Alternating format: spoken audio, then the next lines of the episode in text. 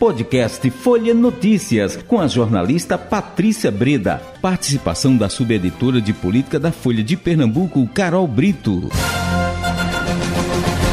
21 de novembro de 2022 começa agora mais um podcast Folha Notícias. Direto da redação Folha de Pernambuco, sou Patrícia Breda. Começa agora mais um podcast Folha Notícias. Direto da redação Folha de Pernambuco, sou Patrícia Breda. E agora o bate-papo é sobre política com ela, Carol Brito, subeditora de política do Folha de Pernambuco. Oi, Carol. Olá, Patrícia. Mais uma semana que começa aqui com a gente trazendo as novidades da política. Exatamente. Então, vamos lá. Vamos, vamos agora saber como é que anda esse nosso mundo da política, hein, Carol? É a semana começando aí bem devagar, viu? Eu tô sentindo que com a chegada aí do recesso, a gente já vê é, a pauta política aí, pós-eleições, já dá aquela arrefecida, né? Depois daquele clima bem quente, né? Que a gente sentiu nas eleições. A governadora eleita é, Raquel Lira, por exemplo, é, Patrícia, vai viajar essa semana, vai passar a semana fora. Ela hoje é, fez uma conexão aí no Rio de Janeiro, inclusive encontrou até mesmo o ex-jogador da seleção brasileira, Zico, disse que era um bom presságio aí para a seleção brasileira. E ela dá umas entrevistas no Rio de Janeiro e segue para a Inglaterra, onde ele deve fazer um curso da Fundação Lehman. Então ela deve passar uma semana aí fora, Patrícia. Mas o fato da é, governadora Raquel Lira estar fora não significa que a transição esteja parada, viu? A gente está vendo aí a vice-governadora eleita Priscila Krause assumir aí um papel bem forte de um protagonismo desse futuro governo Raquel Lira, é, Patrícia. Uhum. Ela está tocando a transição, é a coordenadora, mas ela também hoje é, encaminhou novos pedidos de informação para o governo do estado, dessa vez com relação à formação de um grupo de trabalho para atrair, é, para formalizar investimentos estruturadores. E o que é que causou aí esse alerta na equipe de Raquel Lira, Patrícia? É que o governo Paulo Câmara está acabando agora, Isso. dia 1 de janeiro, está assumindo uma nova gestão.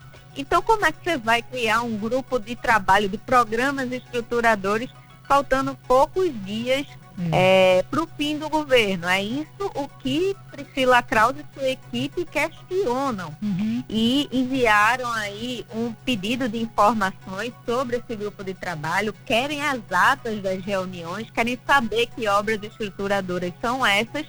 Então a gente vê aí um clima é. de tensão aí no ar, pelo menos nessa transição entre o governo Paulo Câmara e o governo Raquel Lira, né? Eles que se encontraram na semana passada, fizeram a reunião de transição.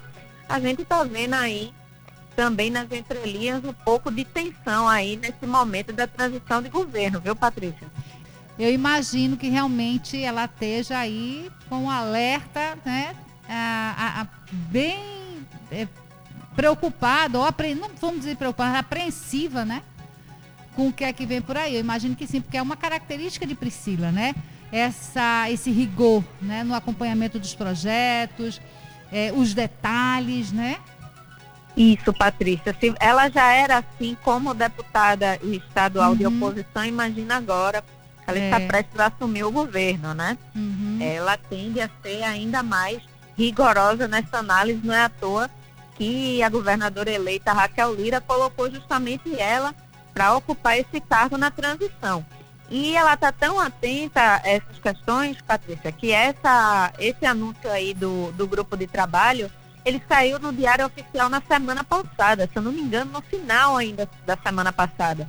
E já na segunda-feira, Priscila Krause já está aí pedindo informações, já está atenta à formação desse grupo. Então deve ser aí uma transição bem minuciosa, viu? Não vai deixar passar nada se depender da vice-governadora eleita Priscila Krause, viu, Patrícia? Muita coisa aí, muito desafio pela frente e é que essas duas mulheres se saiam bem. É, para que o nosso estado continue crescendo né, e sendo um bom lugar para se viver, com dignidade para as famílias, principalmente aquelas famílias que estão em situação de vulnerabilidade. É muita coisa para ser feita, viu, Carol? Eu, eu, eu, eu, lembro do Agreste, mas penso também no Sertão.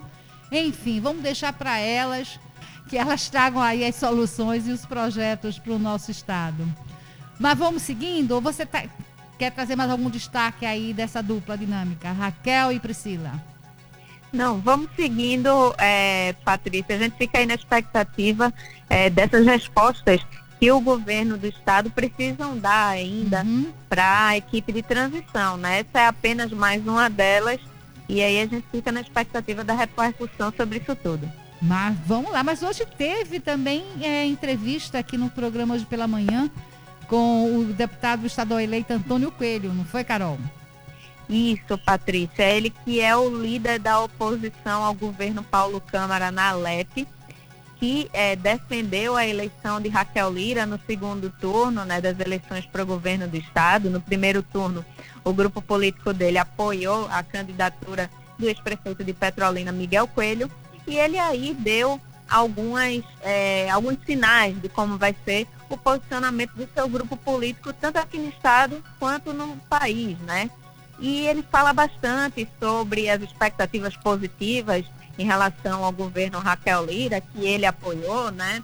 É, fala bastante defendendo uma agenda bem com cunho liberal para o governo Raquel Lira. Ele defende, por exemplo, a concessão da Compesa, concessão de estradas como a BR-232, é, privatização da Copergás. Ele acredita que se Raquel Lira conseguir avançar nessas pautas, ela vai ter uma boa carta aí de investimentos para os seus quatro anos de governo. Ele também falou, Patrícia, uhum. sobre é, as perspectivas do seu partido, União Brasil, aqui no Estado. E União Brasil é, tem uma parte aí que é, não apoiou Raquel ali no segundo turno, né? Principalmente a deputada estadual Socorro Pimentel e o deputado Romero Albuquerque, né? Ele acredita que União Brasil pode partir para uma posição de unidade, né, para que o partido marche unido na Assembleia Legislativa. É, ele falou também da possibilidade, por exemplo, de, de ser o líder do governo, Raquel Lira, que ele disse que seria uma posição que o honraria bastante, né, caso ele fosse escolhido para essa posição, mas que isso é uma escolha, claro, da governadora eleita Raquel Lira. É, ele falou um pouco também sobre suas pers as perspectivas do partido União Brasil nacionalmente, né? O União Brasil que negocia, inclusive, participar da base do governo é, do presidente Lula, né? Uhum. E ele é, e seu grupo político apoiaram Jair Bolsonaro no segundo turno. Uhum. E ele acredita que, pelo menos no primeiro momento, é, não deve ter esse diálogo aí é, com o governo Lula, né? Até por conta dessa ligação de direita do seu partido, mas que ele diz que é, é salutar sempre o diálogo é, entre oposição e governo, né? E para finalizar, ele falou é, da questão de Petrolina, é, Patrícia, onde o grupo dos Coelhos é muito forte, né? Ele diz que o atual prefeito da cidade, Simão Durando, é o candidato natural à reeleição e que deve ter o apoio dos Coelho em sua reeleição, Patrícia. É, então já deixou claro que nenhum deles, nenhum da família, não é, vai tentar a prefeitura lá em Petrolina. É, porque com certeza eles seriam bem sucedidos, né? É, pois é, mas vão ter um candidato do seu grupo político que é o Silmão Durando, né? Uhum. Que foi o vice de Miguel e assumiu essa tarefa quando Miguel decidiu ser candidato ao governo do estado, né? Então, vamos ter uma eleição bem animada aí em Petrolina, é, Patrícia. Ainda não sabemos o desenho ao certo, mas tem grupos muito fortes por lá. Por exemplo, tem o Guilherme Coelho, que foi candidato a senador na chapa de Raquel Lira. Então, será que Raquel vai querer ter um candidato na cidade?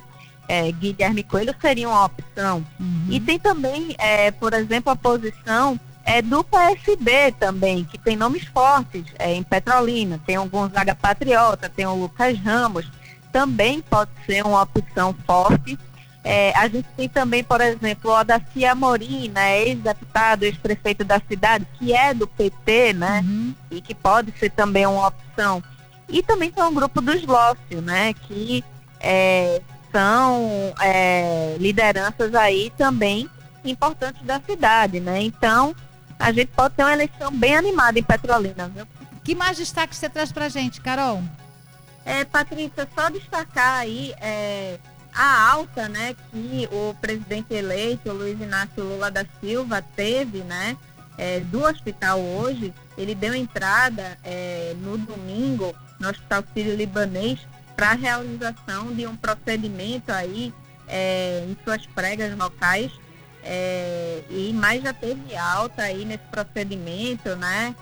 Mas ele teve alta e deve retomar aí as atividades da transição também no governo federal que estão a todo vapor, Patrícia. Perfeito, Carol. Obrigada pela sua participação. Boa tarde. Eu que agradeço. Uma boa tarde para você e para os ouvintes. Até amanhã, Carol. Até.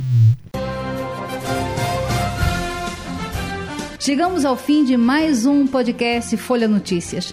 Perdeu alguma edição ou quer ouvir de novo? É só baixar os aplicativos SoundCloud, Spotify e Deezer e buscar pelo canal Podcasts Folha de Pernambuco.